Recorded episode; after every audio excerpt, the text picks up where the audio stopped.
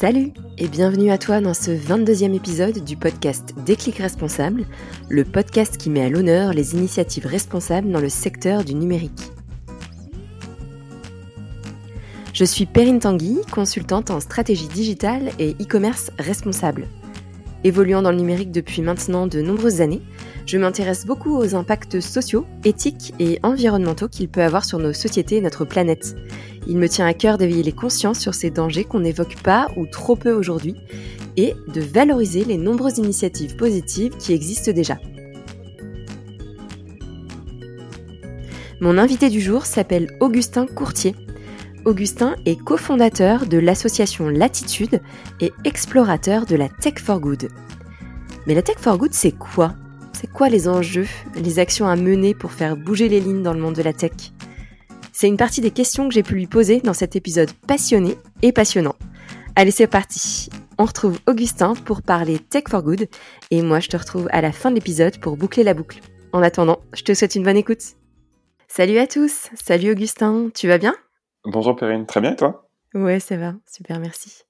Euh, est-ce que je peux te demander de commencer par te présenter, s'il te plaît? Oui. Alors, euh, bah, je m'appelle Augustin Courtier, j'ai 28 ans. Euh, je viens plutôt d'Île-de-France, même si j'ai pas mal déménagé quand, quand j'étais petit. J'habitais dans le nord à Léquin et dans l'est à, Montbéliard. Euh, j'ai un frère, une sœur, et d'ailleurs mon, mon petit frère est en train de reprendre une ferme de la famille en Seine-et-Marne. C'est là où on a un peu le, berceau familial. Et sinon, je suis ingénieur de formation, j'ai fait mes études à, à Centrale Supélec une école d'ingénieur assez généraliste, donc prépa, puis, puis deux ans d'ingénieur généraliste, puis une spécialisation en informatique. Et c'est suite à, à, mes études que j'ai cofondé l'association Latitude avec Manon et, et, Yannick, avec qui étaient à l'école avec moi euh, et qui travaillent toujours chez Latitude. Euh, avec toi du coup Avec moi, effectivement, et, et euh, neuf autres personnes du coup vu qu'on est 12 aujourd'hui. Euh, et sinon, pour euh, dire un peu plus qui je suis, peut-être dans mon, dans mon caractère, je pense que j'ai un, un mélange euh, introverti-extraverti que j'aime bien. Euh, les gens disent que je dégage pas mal de calme, donc j'aime bien ça aussi, mais j'aime bien aussi cultiver mon côté un peu plus, euh, un peu plus de folie, je dirais. Je fais un peu d'improvisation théâtrale depuis le début de l'année, ça me plaît. Ah, chouette, trop bien. Hum, où est-ce qu'on peut te, te voir sur scène? Alors, on peut me voir sur scène. Euh, là, c'est un cours de débutant, donc euh, il y a un spectacle de fin d'année le, 30 mai. Euh, Malheureusement, le, quand le podcast sortira, ce sera passé. Mais je, je douterai pas, je, n'hésiterai pas à partager les dates à, toi, Perrine. Carrément, avec plaisir. Chouette. Est-ce que du coup, tu peux nous, nous en dire plus sur l'attitude? Parce qu'aujourd'hui, on, est, on est ici pour, pour parler de l'attitude et de la tech for good. Est-ce que tu nous, peux nous présenter cette association du coup? Oui. Alors l'attitude, euh, donc c'est effectivement une association qu'on a créée il y a cinq ans en sortant de, de Central Supélec avec euh, avec Manon et Yannick. Euh, et la vision qu'on porte avec l'attitude, c'est de faire en sorte de contribuer à une culture de l'intérêt général dans le monde de la tech. ce qu'on met derrière cette notion-là, c'est vraiment l'idée de dire demain, ce qu'on a envie, c'est que travailler dans le numérique, travailler dans la tech, ça veuille dire qu'on s'engage pour l'intérêt général. Comme aujourd'hui, par exemple, travailler dans le monde de la santé ou de l'éducation, il y a une connotation d'engagement. On a envie que demain, il y a la même connotation dans le monde du numérique. Ça, c'est un peu la, vision. Et concrètement, ce qu'on fait, c'est qu'on on développe des programmes pour aider à la fois les individus et les organisations à agir collectivement pour une technologie qui soit plus engagée et plus responsable. Et donc, on a deux métiers principaux, un métier de pédagogie, avec euh, à la fois des programmes dans les écoles, les universités et dans les entreprises, et un métier d'animation de communauté pour euh, mettre euh, citoyens, citoyennes, entreprises, écoles en mouvement sur ces sujets-là. Euh, voilà sur le, le, concept général. Peut-être pour, euh, je sais pas si tu veux que je raconte un peu le, le début de l'attitude. Bah oui, avec plaisir. Ouais, ouais. Raconte-nous la genèse. Ouais, très bien. Et puis ça fera le lien avec mon déclic personnel aussi. Ah ben oui. J'ai créé l'attitude. Euh, en fait, à titre, à titre personnel, j'ai mon premier lien avec l'engagement. Je suis pas engagé depuis que j'ai trois ans à pousser mes parents à faire le, le tri des déchets. C'est venu un peu sur le tard. Euh, pendant pendant les études. J'ai un, un, un, ami proche qui s'appelle Lucas qui m'avait déjà embarqué sur un projet en lien avec l'économie sociale et solidaire avec Pro Bono Lab. Et ensuite c'est Manon euh, qui a qui avait initié un projet qui à l'époque s'appelait euh, Latitude Zéro. Donc le lien est quand même assez proche. Et initialement le but c'était de dire pendant nos études d'ingénieur, en fait on a d'un côté des cours qui nous apprennent des, des compétences euh, d'ingénieur Et de l'autre, on nous propose des expériences d'engagement, mais les deux sont pas forcément corrélés. On va nous proposer de faire du mentorat ou de faire des voyages humanitaires, mais euh, on corrèle pas les compétences qu'on nous apprend et euh, les, on dire les, les possibilités d'engagement qu'on nous propose. Et euh, Manon a eu l'idée avec un groupe de six de réunir les deux dans un projet qui s'appelait Latitude Zéro, où le but c'était de faire des projets d'ingénieurs pour des entrepreneurs sociaux en Équateur. Et donc le nom Latitude Zéro vient de vient de là. Et après, on, de fil en aiguille, le projet a bien pris. On a repris un peu le, on a fait évoluer l'idée en se concentrant plutôt sur la France. Et c'est vu qu'on aimait bien le nom qui était euh, euh, à la fois poétique et qui signifiait bien aussi ce qu'on voulait transmettre, c'est-à-dire on est dans une posture d'exploration pour euh, explorer les nouvelles frontières de la tech. On a gardé le Ah nom euh, Latitude. Ah, Voilà un peu sur le, la genèse. Ouais, les explorateurs. Exactement. Bah, c'est notre adresse de contact générique s'appelle explore@latitude.cc. On Ah, un univers c'est autour de ça. Hmm. Et voilà, c'est quelque chose qui nous tient à cœur et, et ça illustre bien aussi euh, l'état d'esprit dans lequel on est euh, chez Latitude, c'est que on, on prétend pas du tout euh, avoir la science infuse. On, on- on se considère nous-mêmes dans une posture de- d'apprentissage, d'exploration permanente par rapport au sujet qu'on traite. Et Hmm. en fait, depuis le début, voilà, on a commencé Latitude, on était vraiment débutants et dès le début, on s'est mis dans une position de partage de ce qu'on découvrait. Et c'est un peu euh, ce qu'on continue à faire. On n'est pas, euh, on va pas être des, par rapport à d'autres euh, organisations qui ont aussi pu passer par le podcast, on va pas être créateur de contenu parfois, voilà, scientifique ou autre. On va plutôt découvrir ces contenus en même temps que d'autres personnes et chercher à les diffuser pour faire en sorte que de plus en plus de personnes s'intéressent à ces, à ces questions-là. Et donc, euh, en fait, on a commencé en tant qu'étudiant, l'attitude zéro, et à la fin de nos études, le projet avait bien fonctionné. Et on s'est dit, bah, en fait, ça fait sens euh, euh, de se dire comment est-ce qu'on avait répliqué ce qu'on a fait dans notre école, dans d'autres écoles? Et c'est comme ça que l'aventure Latitude a, a commencé à temps plein en, en mai 2017. Donc, il y a quasiment tout pile cinq ans, puisque l'assemblée constitutive de, de Latitude était le, le 22 mai 2017. Euh, et, euh, Vous allez et fêter voilà. ça. Exactement. On va fêter ça. Très bien. Et donc, on est ici pour parler euh, de Tech for Good. Est-ce que tu peux nous en donner une définition? Oui. Euh, ce qu'on utilise, je, après avoir pas mal euh, dire, réfléchi à ce qu'on mettait derrière ce concept-là, avoir été pas mal questionné, aujourd'hui, peut-être que ça évoluera dans le futur, on s'est arrêté sur euh, la définition d'une technologie engagée et responsable. Euh, c'est un peu les deux notions clés qu'on met derrière le, le concept de Tech for Good. Euh, et pour les détailler, du coup, derrière la notion de engagé, on met le fait de mettre la technologie, le numérique, au service de projets qui répondent à des défis sociaux et environnementaux. Et donc, euh, dans les cours qu'on donne ou les projets qu'on fait, on utilise souvent le référentiel des objectifs de développement durable de l'ONU pour un peu euh, qualifier euh, ce qu'on entend derrière défis sociaux environnementaux. Mais l'idée, c'est vraiment de dire comment est-ce qu'en tant que professionnel qui a des compétences en lien avec le numérique, je peux mettre mes compétences au service de projets qui œuvrent sur des projets de ce type-là. Euh, Ok. et donc ça va dans nos programmes, ça va s'illustrer euh, sur des voilà, on va permettre à 2000 étudiants et étudiantes chaque année de faire un projet d'études pour une association, pour une entreprise sociale, pour une administration publique et donc euh, avoir une première expérience d'engagement où ils mettent leurs compétences au service de l'intérêt général. Et dans nos programmes à destination plus des professionnels, ça va être des expériences de bénévolat, de mécénat de compétences, voire même de proposer des emplois dans, dans, dans ce secteur-là, enfin, pour que les personnes vraiment mettent le numérique au service d'un impact positif. Et là-dessus, pour donner quelques exemples, on a un peu plus de, de 800 euh, ce qu'on appelle structures d'intérêt général qui ont fait appel à nous depuis qu'on existe il y a 5 ans. Euh, donc structures d'intérêt général, on parle à la fois d'associations, d'entreprises sociales, de coopératives, de fondations, d'administrations publiques. L'idée, c'est vraiment voilà toutes ces structures qui euh, qui ont pour qui ont une on va dire l'intérêt général au cœur de leur de leur mission. Euh, et euh, on a eu des projets, par exemple, d'analyse de données pour les Restos du Cœur. Donc chaque année, il y a 60 000 personnes qui, qui postulent pour être bénévoles aux Restos du Cœur. Ouais. Et les Restos du Cœur sont venus nous voir pour euh, dire, bah, on ne sait pas exactement quoi faire de cette donnée, comment l'exploiter. Et du coup, on a eu un projet euh, de bénévoles qui ont, bah, qui ont un peu plongé dans ces données pour faire des premières analyses, premières recommandations aux Restos du Cœur pour deux choses. D'une part, améliorer un peu le processus d'inscription pour, pour être bénévole. Euh, ils s'étaient rendu compte qu'en fait, il y avait une chute d'inscription du nombre de bénévoles euh, à un moment où il y avait un changement de, de formulaire et donc il y avait un peu des recommandations pour Mm. améliorer cette expérience-là. Et aussi commencer à faire des, des recommandations sur, euh, euh, ben, en fonction de, en fait, on va pas proposer la même expérience de bénévolat à un jeune retraité ou à un jeune actif. Et donc, comment est-ce qu'on peut, euh, euh, comment dire, adapter l'offre de bénévolat en fonction aussi de, de des profils des personnes qui, qui postulent?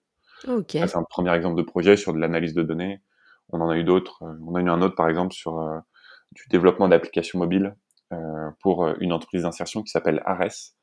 Et là, c'est des étudiants et des étudiantes de, Digital Campus qui ont prototypé une, application pour les salariés en insertion pour qu'ils puissent être autonomes dans la réalisation d'un audit de sécurité de leur lieu de travail.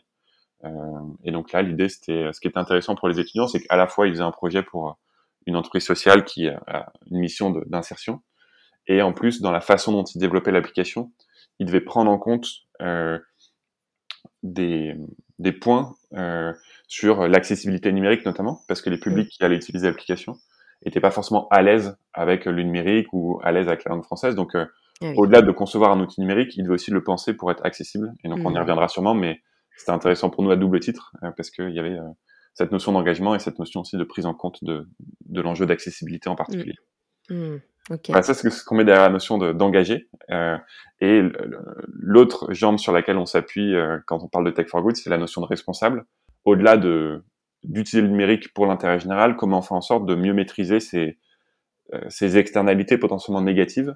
Et donc là, on a catégorisé en, en cinq causes euh, les, les, sujets qu'on traite dans cette, euh, dans, dans, cette notion de responsable, il y a la sobriété, euh, sobriété environnementale, les enjeux de diversité dans le numérique, d'accessibilité, de citoyenneté et de respect de l'humain.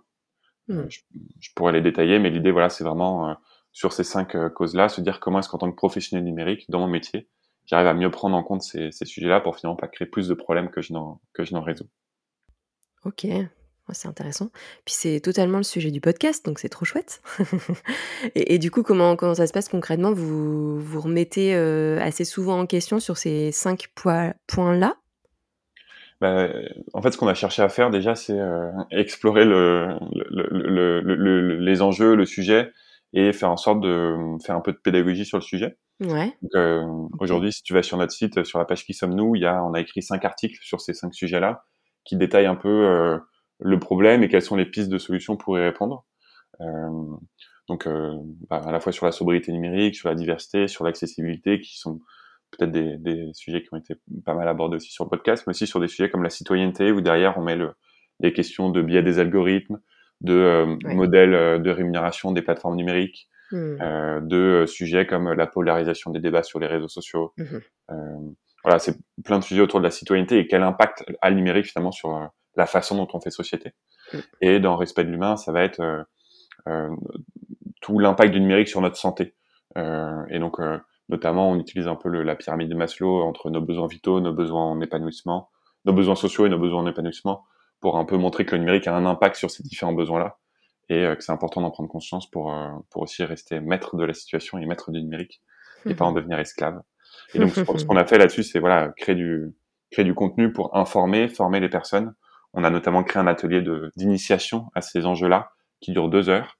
Euh, quand on rejoint notre communauté sur notre site, on, on, dans notre mail de bienvenue, on propose d'y participer. Il y en a un, euh, un par mois qui est gratuit. Et en deux heures, on va explorer ces enjeux-là ensemble pour euh, avoir une culture générale de base sur quels sont les enjeux sociaux et environnementaux aujourd'hui dans le numérique. Ça, c'est un peu la partie compréhension. Et après, l'ADN de l'attitude, c'est vraiment le passage à l'action aussi. Et donc, on, on a identifié, on propose des actions et on, on a identifié aussi plein d'actions qu'on peut mener à, son échelle quand on s'intéresse à ces questions-là et qu'on a envie de, contribuer à un numérique euh, plus engagé, plus responsable. Et donc, euh, si on va sur notre site, il y a une page qui s'appelle 101 actions et on va recommander des actions euh, pour agir pour une technologie plus sobre, que ce soit bah, allonger la durée, durée, de vie de son matériel informatique, l'acheter de manière reconditionnée si on doit en acheter, le recycler si on doit s'en séparer. sur des sujets de diversité, ça va être des solutions qui permettent de diversifier son bassin de recrutement si on a une entreprise, ou alors de devenir mentor de personnes euh, éloignées du numérique euh, et qui souhaitent rejoindre ce, ce, ce milieu-là. Sur les sujets d'accessibilité, ça va être euh, découvrir euh, le framework RG2A qui permet de voilà d'avoir des bonnes pratiques d'accessibilité sur son site internet, dans la manière dont il va être architecturé, par exemple, dans les couleurs qui vont être utilisées pour qu'elles soient bien accessibles même pour des personnes malvoyantes, euh, ou alors des outils qui permettent de faire un audit de l'accessibilité de son propre site. Euh, sur les sujets de citoyenneté. Voilà, ça va être pas mal de documentaires, de livres, euh, de ressources pour creuser ces sujets-là et de moyens de, bah, par exemple, reprendre le, contrôle sur nos données personnelles avec des outils alternatifs qui sont moins plus respectueux, on va dire, de nos données personnelles. Et sur le sujet de, du respect de l'humain et donc de l'impact du numérique sur notre santé, ça va être des actions pour euh, prendre conscience déjà de l'impact que ça a et après euh, des actions sur les notifications qu'on accepte ou qu'on n'accepte pas ou euh, en tant que personne qui design des applications mobiles enfin ou des applications web prendre des engagements pour pas designer des applications qui rendent addicts les utilisateurs et les utilisatrices bref on essaie de au-delà de la compréhension pousser plein d'actions qui permettent aux personnes de se dire bah je, maintenant je comprends le problème comment est-ce que j'agis concrètement et c'est vraiment notre but c'est euh, pour les personnes qui rejoignent notre communauté, c'est leur faire vivre cette expérience, leur faire apprendre des choses et les pousser à agir. Ah, c'est top. Et comment on fait pour, euh, pour rejoindre la communauté Latitude? Alors ça c'est très simple, il y a un bouton sur notre site euh, internet. qui s'appelle rejoindre la communauté. C'est tout à fait accessible et, et, et libre d'accès, que ce soit d'ailleurs pour les, pour les citoyens et les citoyennes, enfin des individus et pour les entreprises. On a aussi un format de, communauté qui est assez ouvert, euh, qui, euh, qui repose sur la base d'une contribution euh, libre ou en pleine conscience. et donc même sans payer, on peut accéder à notre communauté, nos contenus, pour un peu créer une dynamique autour de ces sujets-là au sein de son entreprise. Et, et, voilà, ça c'est sans forcément être issu du milieu du secteur du numérique à l'origine ou? Ouais, c'est ça. C'est assez ouvert. Euh, alors, évidemment, si on a un avec le numérique, ça fait un peu plus sens, ça créera plus d'écho en interne. Mm. Mais on a aussi des entreprises qui ont parfois simplement une équipe numérique au sein d'une équipe plus globale et donc qui s'intéressent comme à ces sujets-là. De fait, euh, les sujets qu'on traite touchent pas que au monde professionnel. On a aussi plein de sujets euh, qui touchent plus à la sphère personnelle sur notre utilisation propre du numérique. Donc, ouais, donc c'est voilà, ça peut être nos contenus peuvent être pertinents pour des personnes qui s'intéressent de manière générale à l'impact du numérique sur sur notre société. Mmh. OK, très bien. Bon et du coup, comment est-ce que qu'est-ce que vous faites exactement? Qu'est-ce que Latitude met en place pour, pour faire bouger les lignes dans le monde de la tech? Euh, alors on fait deux choses principales, euh, pour faire bouger les lignes dans le monde de la tech. Il y a une première action qui est sur l'enseignement, euh, et qui est, aujourd'hui on pense qu'il faut changer la façon dont on enseigne le numérique pour intégrer davantage de dimensions sociales et environnementales aux enseignements. Et une deuxième chose qui est euh, dans l'animation de communauté. Et donc, comment est-ce qu'on, au sein du monde de la tech, au sein du monde du numérique, comment est-ce qu'on arrive à, à former, convaincre les personnes qu'il est nécessaire d'agir et comment est-ce qu'on les met en mouvement. Et donc, euh, via euh, de la formation, des événements, des programmes de, de mobilisation, comment est-ce qu'on on arrive à mettre en mouvement tout cet écosystème-là. Voilà, ça c'est les, pour donner une vision globale, c'est les, les deux choses principales qu'on fait. Mmh. Euh, et pour donner plus de détails, euh, sur le programme d'enseignement. Donc c'est un peu notre programme historique parce que comme je le mentionnais, c'est comme ça qu'on s'est créé initialement avec euh, avec l'attitude zéro euh, à faire des projets étudiants où on vit une première expérience d'engagement pendant ses études. En cinq ans, le programme s'est pas mal étoffé. Aujourd'hui, on forme 7000 étudiants et étudiantes par an. Euh, on travaille avec une trentaine d'écoles et d'universités partout en France. Et euh, pour, pour faire simple, on propose deux choses principales. La première, ça va être des, des ateliers de sensibilisation euh, aux enjeux socio-environnementaux du numérique pour euh, les élèves. Et donc, euh, on va euh, venir pendant deux heures à une journée faire découvrir ces enjeux-là aux, élèves pour qu'ils en aient une première compréhension. Et donc là, il y a environ 5000 étudiants et étudiantes qui vivent ces parcours-là avec nous. et la deuxième chose principale qu'on propose, ça va être de profiter des créneaux de cours où les étudiants et les étudiantes doivent faire des projets pour valider des crédits, pour faire en sorte qu'ils fassent ces projets pour des associations, pour des entreprises sociales, pour faire en sorte de vivre une première expérience pendant leurs études.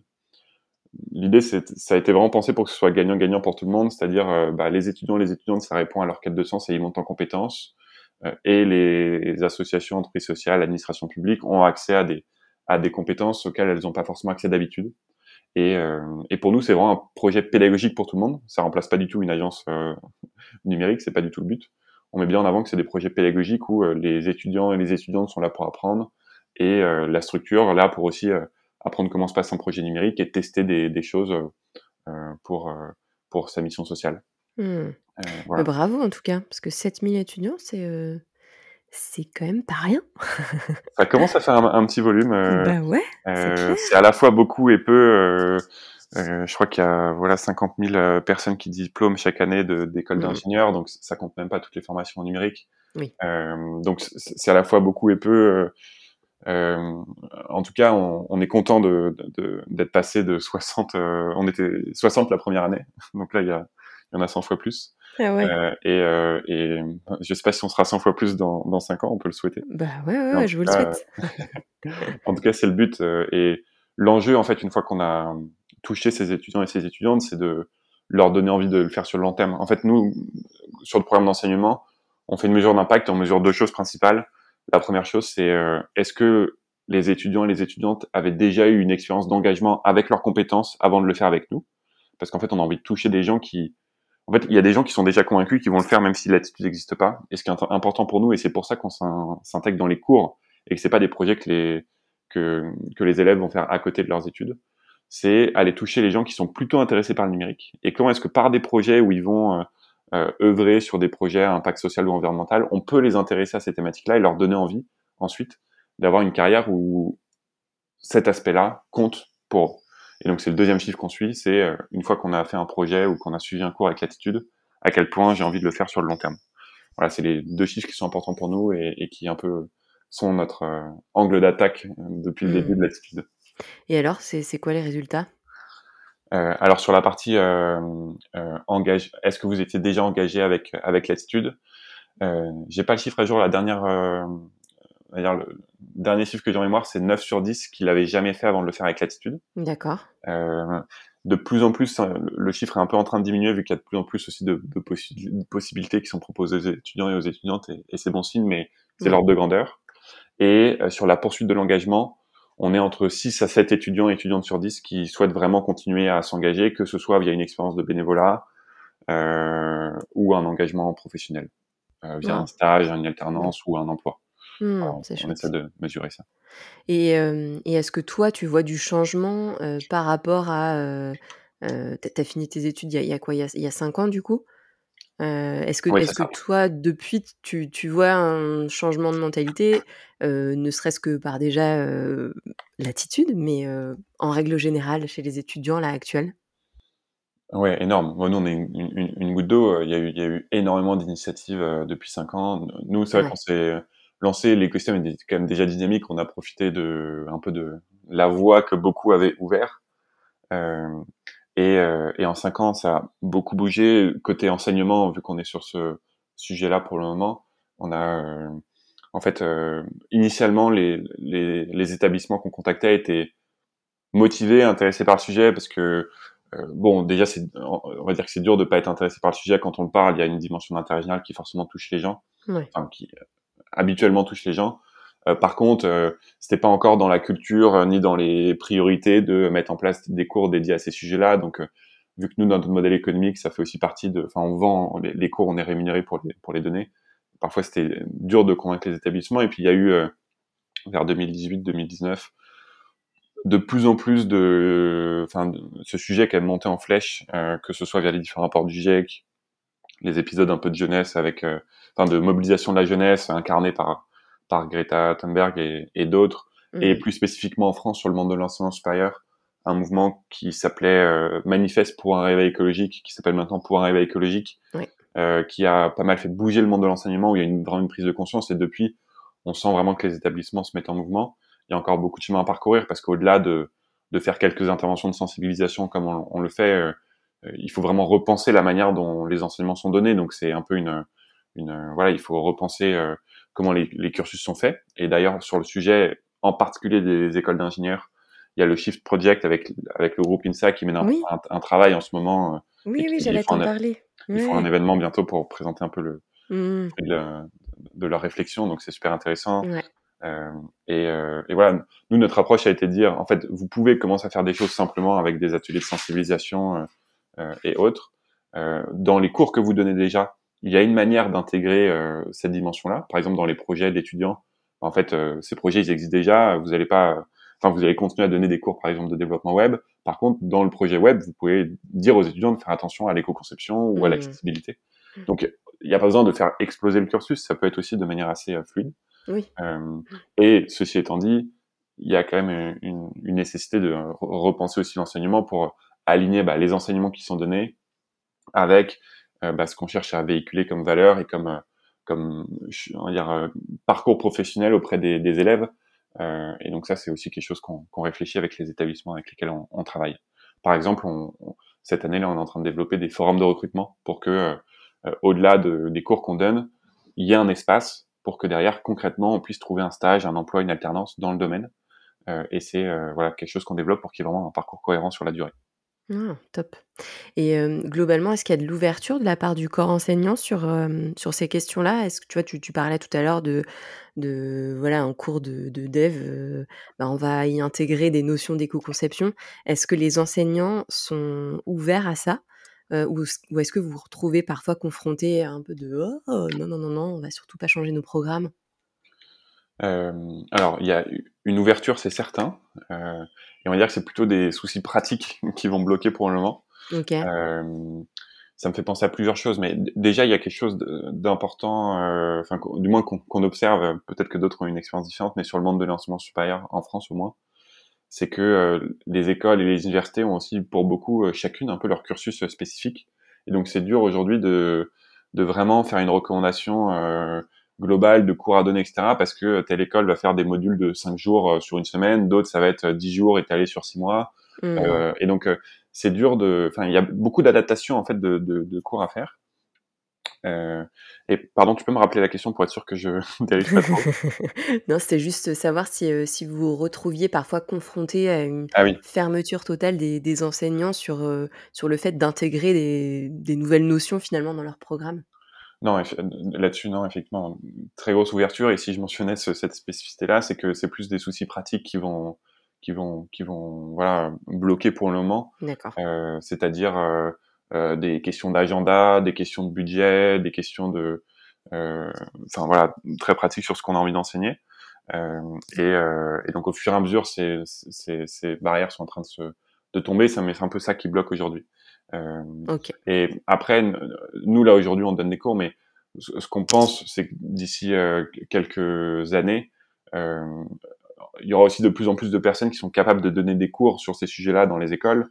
Et donc, entre guillemets, il y aura moins besoin de nous. On est, on est plus seul pour accompagner un état transitoire et, et, justement anticiper cet état transitoire et dire bah, comment est-ce que demain ce sujet sera abordé dans les, dans les établissements supérieurs. Mmh euh, Aujourd'hui, c'est en faisant des prestations, on va continuer à le faire parce que ça va pas changer du jour au lendemain. Et Bien sûr. en donnant des cours, voilà, on, on, donne des cours dans les écoles et, et c'est euh, c'est comme ça qu'on accompagne. Mais euh, ce sera pas toujours comme ça. Il y a de plus en plus de voilà, de, même de freelance qui donnent des, des cours sur l'éco-conception ou l'accessibilité. Donc comment est-ce qu'on accompagne ça pour aller le plus vite possible?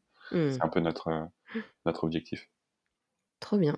Bah, bravo pour, pour tout ce que vous faites. C'est euh, c'est top, il y a besoin, je pense, de faire bouger les lignes là, de l'enseignement supérieur et, et, du monde de la tech, donc c'est très chouette. Mais c'est vraiment, un monde qui est assez, enfin qui a assez, qui a envie d'y aller, donc euh, ça c'est super. Euh, ouais, bah oui, puis euh, bon, c'est un monde qui est porté par par les jeunes qui arrivent, la nouvelle génération, donc ouais, forcément c'est des sujets qui qui, qui parlent.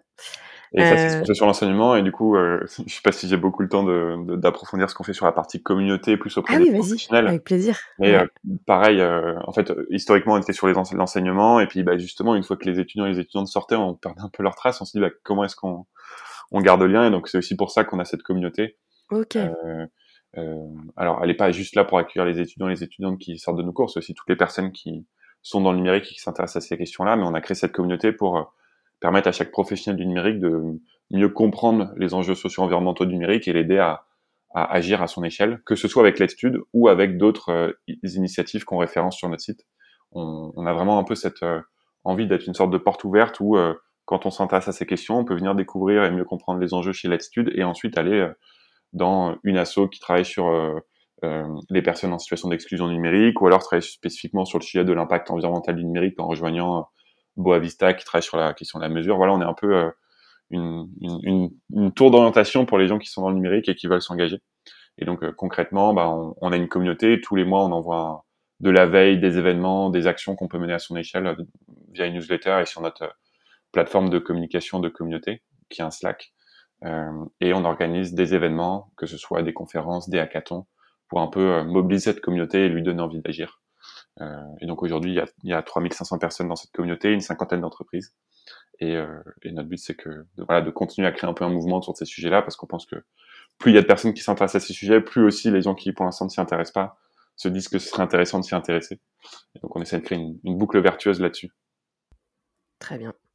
Et je en fais partie d'ailleurs. Je suis sur le Slack. Très bien. Bon, bah, tu peux toi-même témoigner du contenu qu'on partage. Oui, ouais, exactement.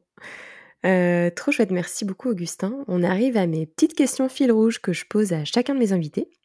Et la première question que j'aime poser, c'est savoir si tu as euh, en tête euh, une idée d'ouvrage à lire ou de documentaire à voir pour nos auditeurs sur le sujet de la tech engagée et responsable.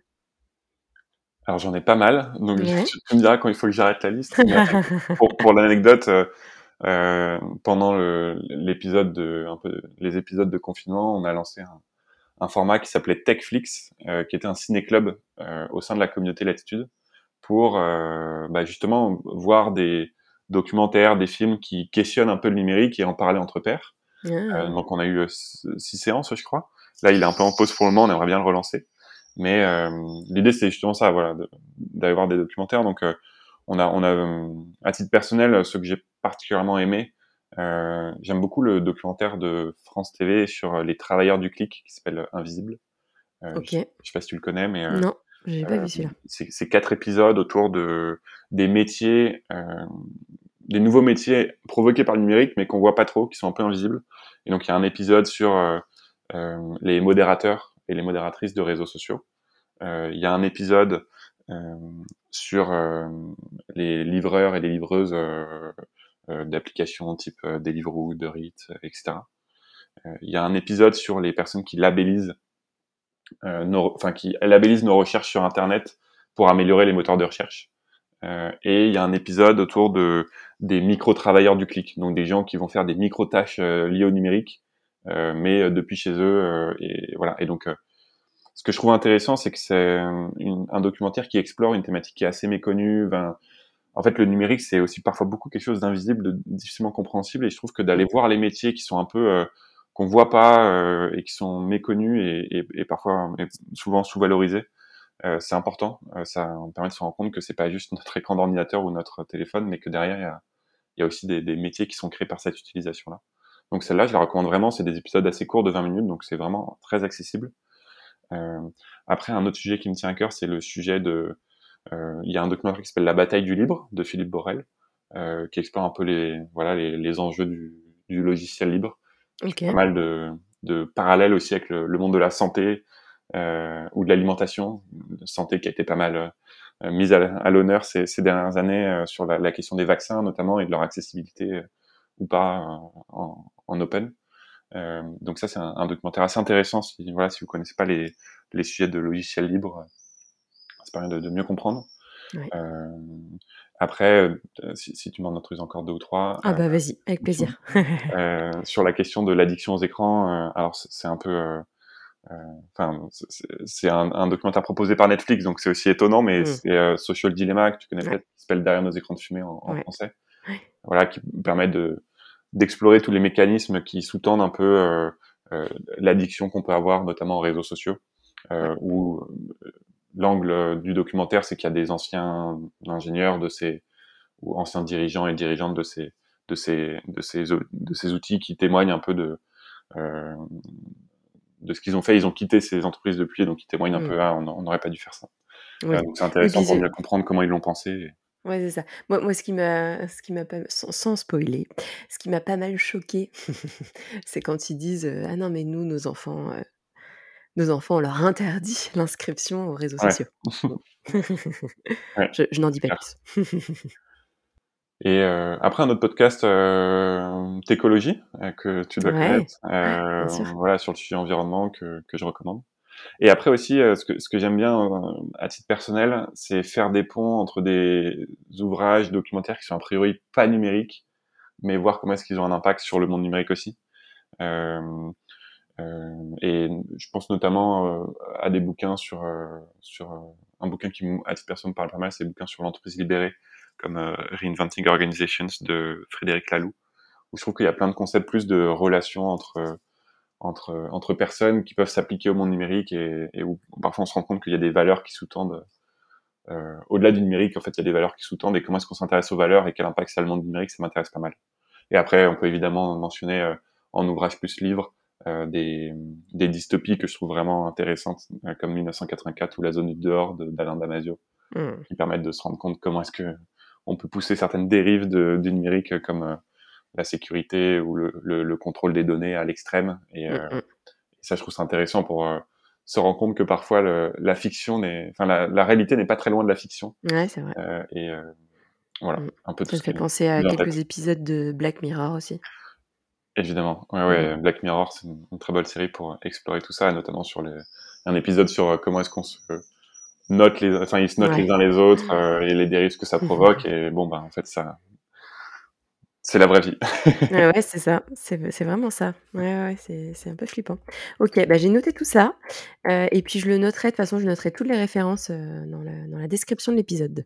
OK, euh, puis ensuite ensuite, j'ai une autre question que j'aime bien poser, c'est savoir quel usage tu fais du numérique au quotidien et si tu as déjà adopté des gestes de sobriété numérique? Euh, alors sur ce sujet-là, je pense qu'aujourd'hui, dans mon en fait, j'ai un usage du numérique au quotidien qui est plus que ce que j'aimerais dans l'idéal, dans mon équilibre. Euh, de fait, en, en, travaillant chez Latitude, en ayant un métier plutôt dans le numérique, je pense j'utilise beaucoup le numérique pour travailler. alors que je pense que mon idéal, il est d'être plus sobre dans mon utilisation du, du numérique. Mmh. et je pense que dans le futur, j'aimerais avoir plus d'équilibre là-dessus. Euh, après, euh, au-delà du boulot, euh, je dirais que ce pourquoi j'utilise le numérique, ça va vraiment être pour aller chercher du contenu ou euh, sociabiliser avec des amis ou autre. Et, et, effectivement, le fait de, de travailler, enfin de, de cofonder l'attitude et de s'intéresser à ces sujets-là, forcément, ça m'a fait me poser des questions sur mes propres usages numériques et notamment sur le sujet de la sobriété et pas que environnementale, aussi de la sobriété d'usage pour, euh, on va dire, mon, ma sobriété personnelle, de mon, bien-être personnel. Mmh euh, du coup, pas mal de pratiques que j'ai acquises euh, au fur et à mesure des années sur ce sujet-là. Euh, typiquement, sur mon téléphone, j'ai pas mes mails, ni pro ni perso. j'ai pas de plateforme de communication de boulot, donc nous on utilise Slack, j'ai pas de Slack. Et, et du coup, je cherche vraiment à déconnecter sur mon téléphone. C'est aussi pour ça que j'ai pas de j'ai pas de notif sur mon téléphone, euh, à part SMS et appels. Donc, euh, euh, soyez pas vexés si je réponds pas à vos à vos messages sur d'autres plateformes, mais j'ai pas de notif. Euh, donc, j'y vais de temps en temps pour voilà, répondre aux personnes, mais je préfère être le plus déconnecté possible parce que je sais que si je le fais pas, je suis sensible à, aux notifications et tout. En fait, quand j'en avais, j'y étais sensible, alors que je voulais pas y être sensible, mais c'était dur de de de. Euh, Là, c'est posant la question du design des applications et comment est-ce qu'elles rendent addicts, mais mais euh, voilà, ça c'est c'est un peu l'usage sur téléphone. Je pourrais presque, je pense, me passer le smartphone. J'ai quand même quelques apps dont j'ai très peu d'apps, mais il y en a deux trois où j'aurais du mal à me passer, comme euh, se faire des virements euh, simples entre, amis, euh, l'application de la SNCF et euh, peut-être une application pour scanner des documents pour le boulot de, manière pratique. Mais voilà. Après niveau réseaux sociaux, pareil, faible utilisation, pas d'Instagram, pas de TikTok, j'ai un compte Facebook, mais j'ai un plugin sur Facebook qui fait que j'ai pas de j'ai pas de fil d'actualité. Donc je me laisse pas happer par le fil d'actualité. Euh... Je savais même pas que ça existait. Bah voilà, ça s'appelle. euh, je, pourrais te donner la référence, j'ai perdu là, mais je crois que c'est euh, Feed Killer ou quelque chose comme ça. D'accord. Euh, et euh, du coup, j'y vais juste pour voir les événements auxquels je suis invité euh, euh, ou en organiser moi-même. Évidemment pas d'app de, de réseaux sociaux sur mon téléphone, c'est juste sur mon ordinateur.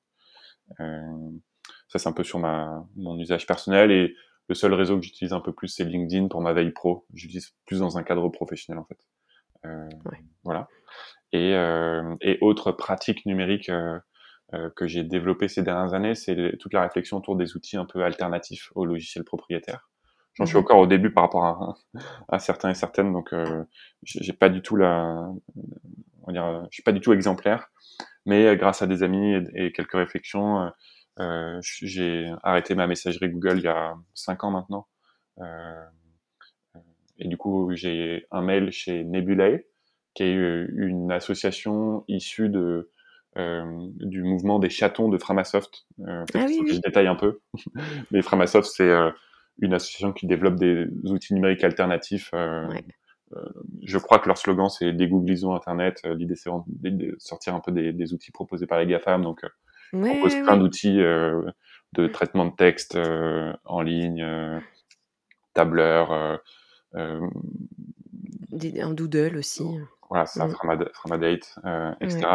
Donc, et, ils ont créé un mouvement qui s'appelait. En fait, et à un moment, ils, ont ça a tellement bien fonctionné que ils se sont dit, bah, en fait, maintenant, on concentre presque trop de données par rapport à, la mission de l'assaut, et donc ils ont créé un mouvement qui s'appelle les chatons. C'est pour collectif d'hébergeurs alternatifs, transparents, ouverts, neutres et solidaires, je crois. J'espère que je me suis pas trompé. Euh, et où le but c'était de dire ben, qu'il y ait d'autres assos qui fassent pareil que nous, où on, on partage ce qu'on sait faire et, et, que ça permette de vraiment euh, décentraliser les données. Et donc j'ai un ami euh, qui, a, qui, a, qui, nous a proposé de, de créer ensemble une, une asso qui s'appelle Nebulae, qui fait ça depuis cinq ans du coup, où euh, on a accès à un mail, un, dra un, un cloud, tu vois à quel point les ils sont forts. Je dis Drive alors que j'ai envie de dire cloud. Oui, tu vois. euh, un cloud, euh, calendrier, etc. Donc euh, ça permet de. Du coup, je paye mon mail tous les mois, euh, mais euh, peut-être que j'y reviendrai. Mais c'est aussi quelque chose que je trouve important. C'est finalement quand on, a aussi envie de bah, de changer le numérique, il faut aussi parfois être prêt à mettre les, les moyens à investir. Et, et donc, je suis très très heureux. Et pour donner un autre exemple, j'ai récemment désinstallé Google Maps de mon téléphone aussi. Ah euh, et euh, j'ai installé une app qui s'appelle Dérive. Donc je fais une, petite dédicace à Hérétique qui a développé cette, euh, cette application. qui le but c'est de dire un peu aujourd'hui les, les, les apps de, de navigation elles, sont là pour optimiser notre trajet alors qu'on n'a pas forcément envie d'optimiser notre trajet tout le temps, pas envie d'optimiser nos vies tout le temps. Je rejoins pas mal ce discours là et du coup Dérive en fait quand tu donnes une destination il te euh, sur son téléphone, tu as une sorte de boussole qui s'affiche, qui donne la distance au point d'arrivée, mais t'as pas le chemin. C'est un peu, bon, bah, c'est par là, tu vois, c'est vraiment une boussole. D'accord.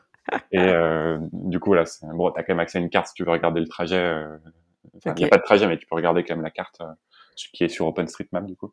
ah, c'est intéressant comme concept. ouais, et puis ça fait pas mal écho, bah, justement, un, un podcast d'Alain Damasio qui, qui explore un peu le, je vais paraphraser mal, mais qui explore un peu le, la différence entre les outils qui donnent du pouvoir et ceux qui donnent de la puissance. Euh, L'idée, c'est de dire, euh, euh, en fait, tu as des outils numériques qui donnent du pouvoir, et le pouvoir, ben, à un instant donné, tu peux faire, ça te permet de faire plein de choses, mais si on t'enlève l'outil, euh, tu n'as développé aucune capacité propre, tu es un peu dépossédé de ton pouvoir. Là où tu as des outils qui vont développer euh, de la puissance, et donc c'est-à-dire que tu vas utiliser l'outil numérique, et si on te l'enlève, euh, il te reste pas rien. Tu as quand même acquis des choses qui, qui te mmh. sont toujours utiles. Et, et ce, ce prisme-là est intéressant, je trouve, pour analyser nos outils numériques. Et typiquement, Google Maps, c'est plutôt un outil qui nous donne du pouvoir parce que euh, je veux aller d'un point A à un point B, euh, bam, j'ai la réponse, je sais comment y aller. Par contre, euh, demain on m'enlève Google Maps, j'ai un peu du mal à m'orienter, euh, j'ai pas mm-hmm. retenu les noms des rues, etc. Et donc je trouve que Derive est un outil qui donne plus de puissance parce que euh, ça te donne une direction, mais c'est tu dois quand même être plus attentif à ton environnement, les chemins que tu, tu prends mm. pour pour avancer. Ah, c'est intéressant.